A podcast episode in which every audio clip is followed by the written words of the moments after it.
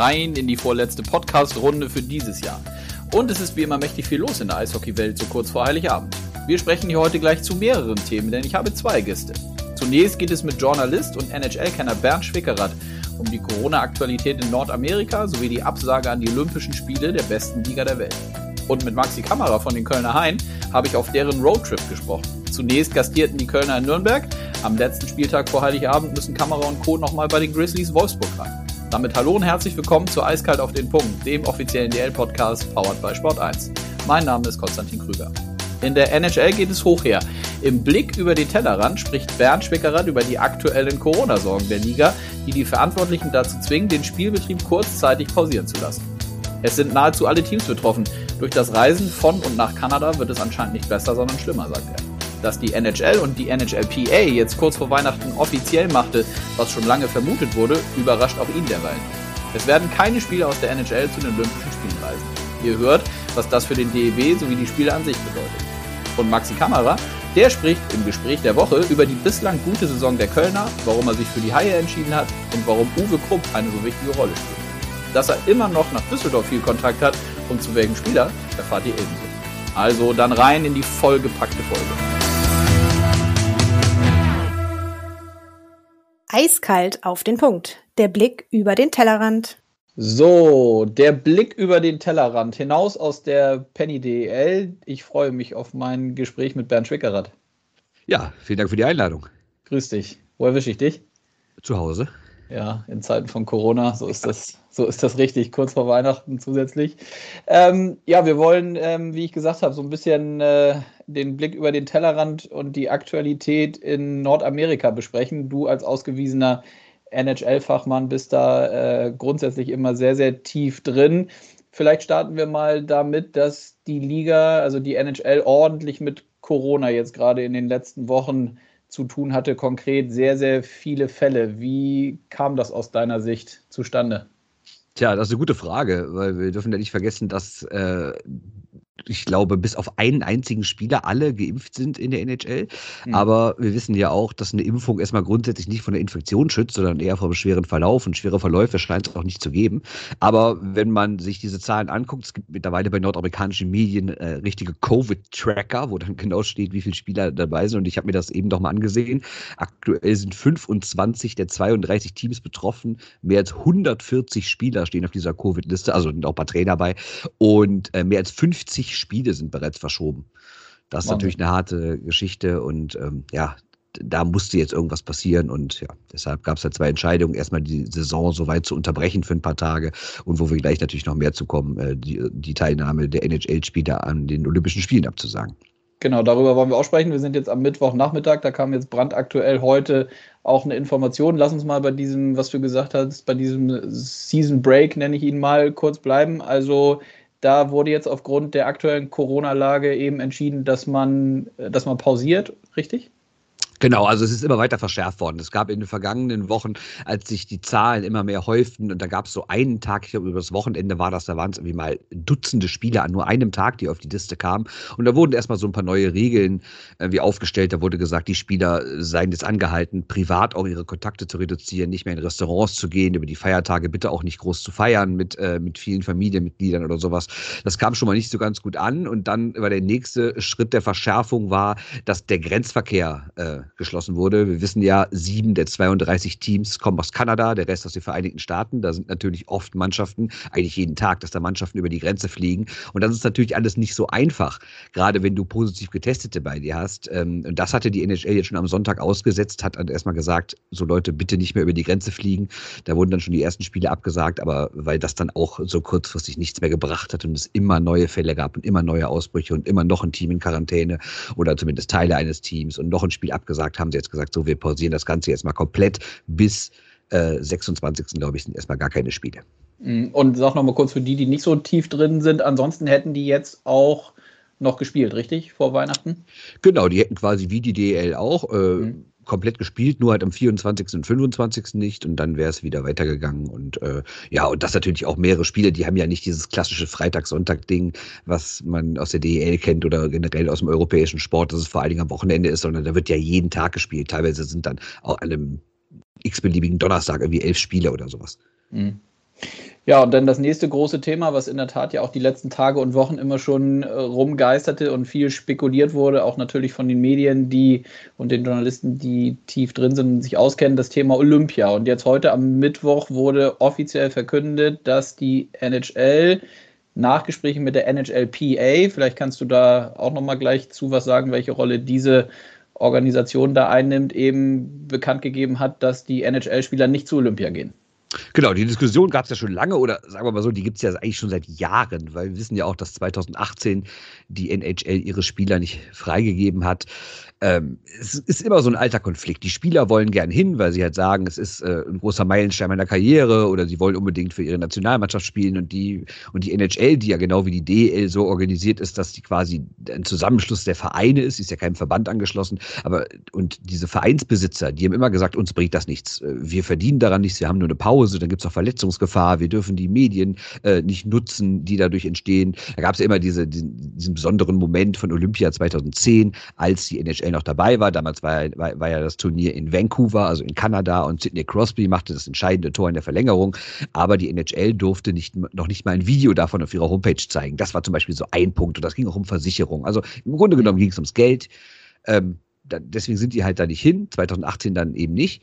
Und dann hieß es, ja gut, 2022 werden sie wieder hin, weil da geht es nach China und das ist ein großer Markt, der ist wichtig, gerade auch für die Ausbreitung des Eishockeys. Trotzdem gab es da dann auch wieder Diskussionen darüber, lohnt sich das denn für uns? Ist China wirklich so ein wichtiger Markt fürs Eishockey? Gerade mit der Zeitverschiebung kann man in Nordamerika auch nicht so viel verdienen.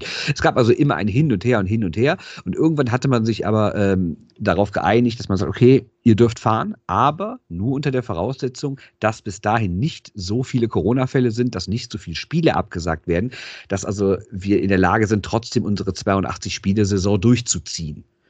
Und mhm. ja, darauf hatte man sich geeinigt. Aber jetzt ist halt genau der Fall eingetreten. Mhm. Bedeutet das aus deiner Sicht, dass dieses Corona-Thema so schwierig und so schlimm wie es ist, aber so jemandem wie NHL-Commissioner Gary Batman dann ganz gut in Kram passt, sage ich mal, dass er das damit dann letztlich begründen kann, dass seine Spieler da nicht hingehen? Ich glaube, das äh, kommt dieses Mal sogar beiden Seiten äh, entgegen. Also einmal natürlich der NHL mit Gary Batman als Chef, mhm. die natürlich dann sagen, ja gut, äh, uns sind ja die Hände gebunden, was sollen wir machen? Wenn man aber in den letzten Wochen Aussagen von Spielern gehört hat, dann glaube ich, kommt es auch den Spielern ganz recht, weil eigentlich wollten sie natürlich hin, aber dann kamen in den vergangenen Wochen halt immer mehr Details raus, wie denn es vor Ort ablaufen wird in einer Bubble und vor allen Dingen, wie es ablaufen wird, falls man sich vor Ort mit Corona infiziert. Dann gibt es nämlich da eine strenge Quarantäne und wir wissen ja, es gibt einen diplomatischen Boykott der Vereinigten Vereinigten Staaten und Kanadas für diese mhm. Olympischen Spiele. Das heißt, die Spieler, wir hätten dort in Quarantäne gesessen und hätten keinen Beistand irgendwie gehabt, keine Leute, die sich irgendwie für sie einsetzen, sei es Diplomaten, sei es Leute von der NHL, wer auch immer. Sie wären dort auf sich alleine gestellt gewesen. Und in der entscheidenden Saisonphase für drei, vier oder es gab sogar ein Horrorszenario mit fünf Wochen in einem anonymen chinesischen Hotelzimmer zu sitzen und sich dann zu denken, ja, wie komme ich hier überhaupt raus und äh, wann komme ich raus und wie halte ich mich in der Zeit fit? Das wollten natürlich auch dann die erste Spieler nicht. Also Robin Lehner, der Torwart, der schwedische Torwart von den Vegas Golden Knights, hat zum Beispiel ganz klar gesagt, ich fahre da nicht hin. Es gab auch andere Spieler, von denen man das gehört hat, die wurden dann meistens anonym zitiert. Ähm, Im Endeffekt hatte sich jetzt irgendwie schon so herauskristallisiert, dass eigentlich die Spieler unter den Umständen auch nicht mehr wollen. Allerdings wollten sie halt auch nicht offiziell sagen, wir wollen nicht, weil es ja immer ihr großer Traum war, zur Olympia zu fahren. So hatten wir jetzt irgendwie die Situation, dass du beide Seiten hast, die nicht wollen, aber keiner will es irgendwie schuld sein. Und dann kommt natürlich Corona ganz entgegen äh, gelegen, ohne jetzt zu sagen, dass das nur eine Ausrede sei. Ich halte das für eine richtige Entscheidung, dort nicht hinzufahren. Nicht falsch verstehen. Mhm. mhm.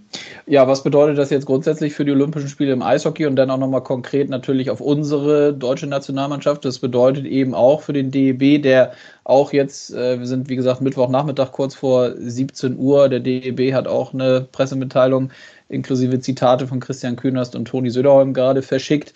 Was bedeutet das jetzt konkret für den DEB aus deiner Sicht? Für den DEB ist es natürlich schon schade, dass man diese, wie wir alle sagen, immer beste deutsche Nationalmannschaft der deutschen Eishockey-Geschichte, dass mhm. man die nicht in ihrer vollen Stärke sehen wird. Ne? Du hast natürlich wirklich mit Leon Dreisattel einen der besten Spieler der Welt, du hast mit Philipp Grubau einen sehr guten Torwart, du hast die ganzen Jungstars wie Seider und Stützle du hast noch einen Nico Sturm und doch diverse andere Leute und die wirst du halt alle dort nicht sehen. Und ja, die meisten davon haben schon mal Weltmeisterschaften gespielt in letzter Zeit, aber das ist natürlich was anderes, ob du eine WM spielst, wo da nicht alle dabei sind oder halt Olympische Spiele, also die größte Bühne, die du haben kannst als Sportler.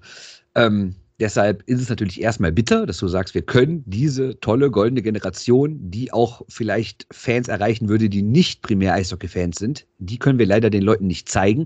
Rein sportlich muss man allerdings sagen, dass es natürlich für die deutsche Mannschaft schon eher ein Vorteil ist, weil die anderen Nationen natürlich noch viel, viel mehr ihrer besten Spieler verlieren.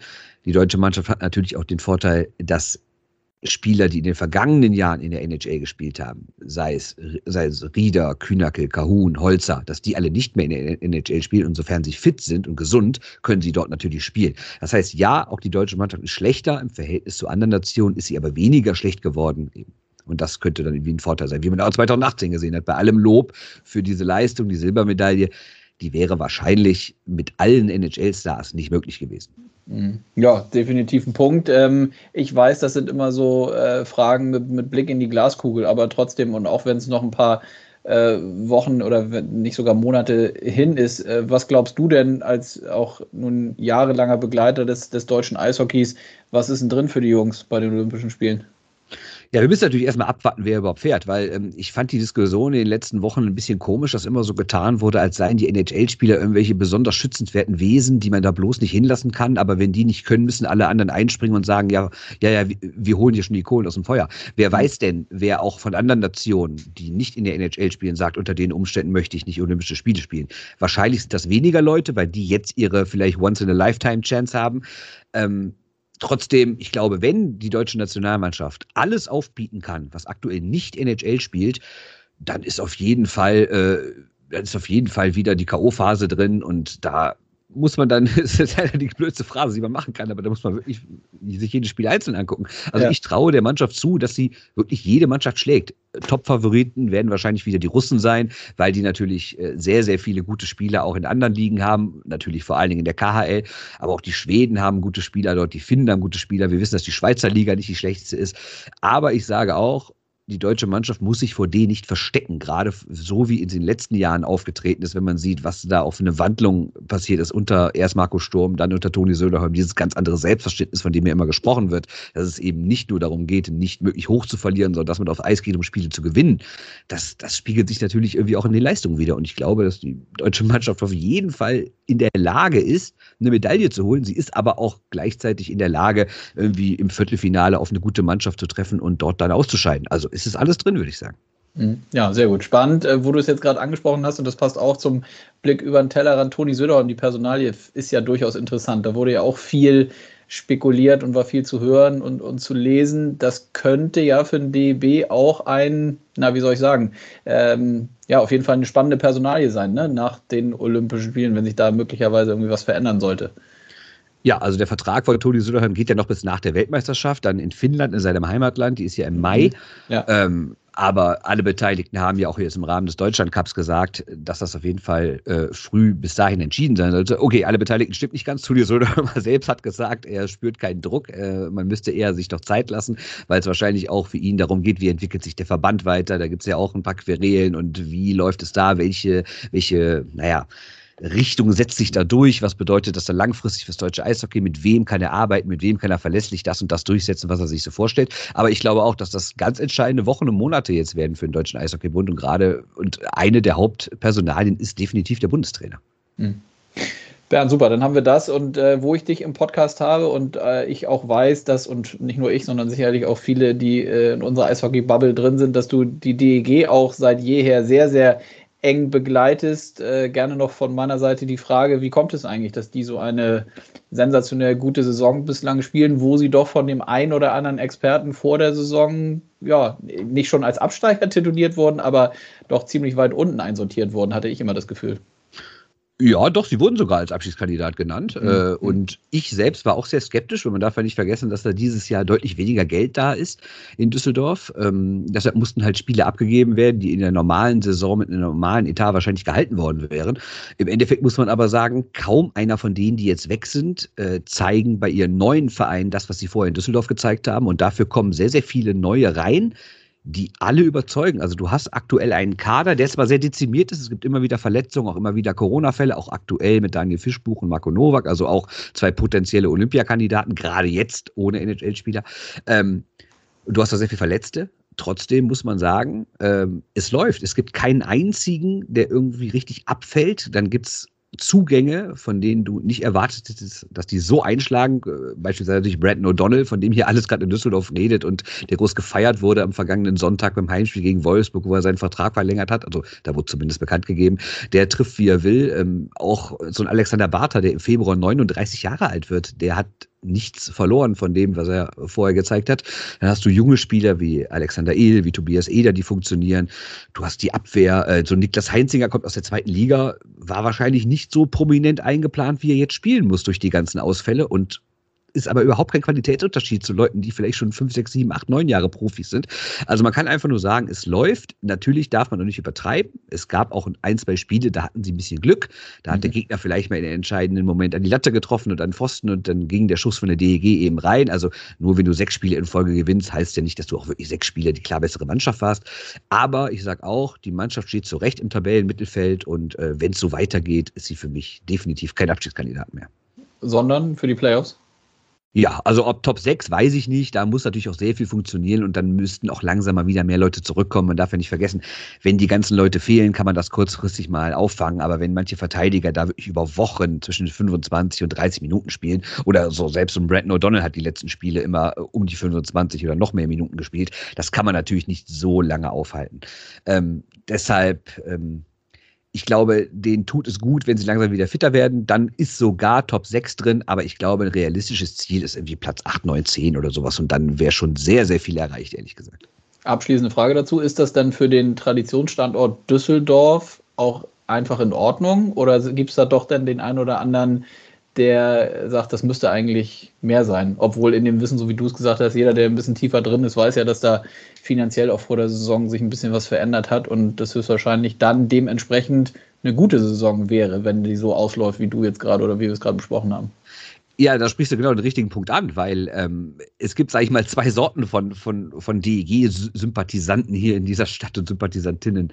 Äh, die einen, die sich wirklich nach wie vor sehr, sehr für die DEG interessieren, die die, die Zeitung lesen, die online verfolgen, die in die Halle gehen, die die Spiele gucken und alles, äh, die wissen das sehr gut einzuschätzen. Also es, es herrscht gerade eine selten dagewesene Identifikation mit dieser Mannschaft. Also selbst nach einer Niederlage gegen Köln, was ich ja nicht eben mhm. erzählen muss, glaube ich, dass das ein wichtiges Spiel ist für Düsseldorf, und du verlierst zu Hause und es gibt trotzdem Applaus von der ganzen Halle.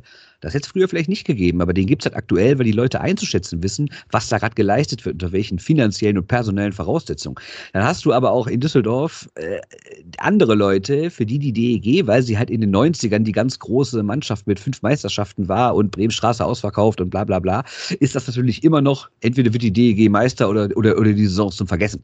Ja, zum Glück sage ich jetzt mal, für die DEG werden diese Leute weniger, weil man darf auch nicht vergessen, die letzte Meisterschaft ist 25 Jahre her. Ja? Mhm. Aber in den Köpfen vieler Menschen in Düsseldorf ist die DEG immer noch ein Top-Team, was zwingend deutscher Meister werden muss. Dass sie das mhm. natürlich in der Realität nicht ist, ist nicht allen klar. Aber denen, denen es klar ist, die wissen das schon sehr gut einzuschätzen, was da gerade passiert. Gut, dann haben wir das auch. Ja, die, die schönen Traditionsstandorte, ne? Das ist ja im Eishockey ähnlich wie im Fußball oder in anderen Sportarten. Die haben es dann vielleicht doch ein bisschen schwieriger aufgrund eben der Tradition als andere Clubs, denke ich immer. Ja, andererseits hat sie es natürlich auch leicht, wenn es dann wieder läuft. Also du hast mhm. auch, ähm, weil die Vergesslichkeit der Leute ist so gesehen gut, dass auch äh, jetzt mal fiktiv gesagt am 48. Spieltag, es geht um nichts mehr, du spielst gegen Köln, die Halle aber trotzdem voll, weil halt DEG gegen Haie zieht. Und dann mhm. gucken die Leute vielleicht gar nicht auf die Tabelle und merken gar nicht, dass die Saison gar nicht gut ist, sondern sehen einfach nur die Haie kommen und dann sind da 13.500 Leute in der Halle. Das ist natürlich wiederum der Vorteil, den du hast als so ein Traditionsverein aus einer Stadt, in der es Eishockey seit mehr als 80 Jahren gibt. Ne? Das stimmt. Bernd, ich danke dir. Dann haben wir doch den schönen Rundumschlag, Blick über den Tellerrand gemacht. Ich wünsche dir frohe Weihnachten, falls wir uns vorher nicht mehr hören. Das wünsche ich äh, dir und allen Hörerinnen und Hörern natürlich auch. Super. Bleib gesund, ja? Du auch. Danke. Bis dann. Ciao, ciao. ciao. Das Gespräch der Woche. Sehr gut, dann starten wir. Meine rote Lampe leuchtet. Das Gespräch der Woche im DL-Podcast diese Woche mit Maxi Kamera. Grüß dich. Hallo, vielen Dank.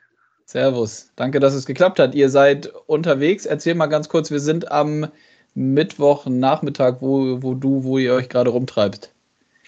Genau, wir haben gestern äh, Abend noch in Nürnberg gespielt und sind äh, heute in der Früh losgefahren nach Wolfsburg und sind gerade angekommen.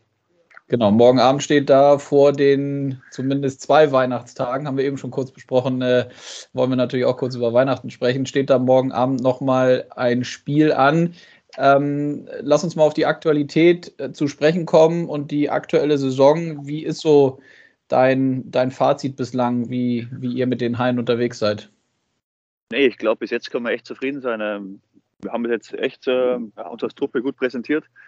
Ich glaube, in den letzten Wochen hatten wir auch ähm, ja, eine sehr gute Phase. Jetzt haben wir natürlich ein paar Spiele gehabt, ähm, ja, wo wir leider jetzt verloren haben. Ähm, ich glaube trotzdem, es waren extrem starke Gegner. Ähm, ja, wir haben äh, immer ja, gut gespielt, hatten auch immer die Chance zu gewinnen, haben dann leider ab und zu Kleinigkeiten äh, falsch gemacht.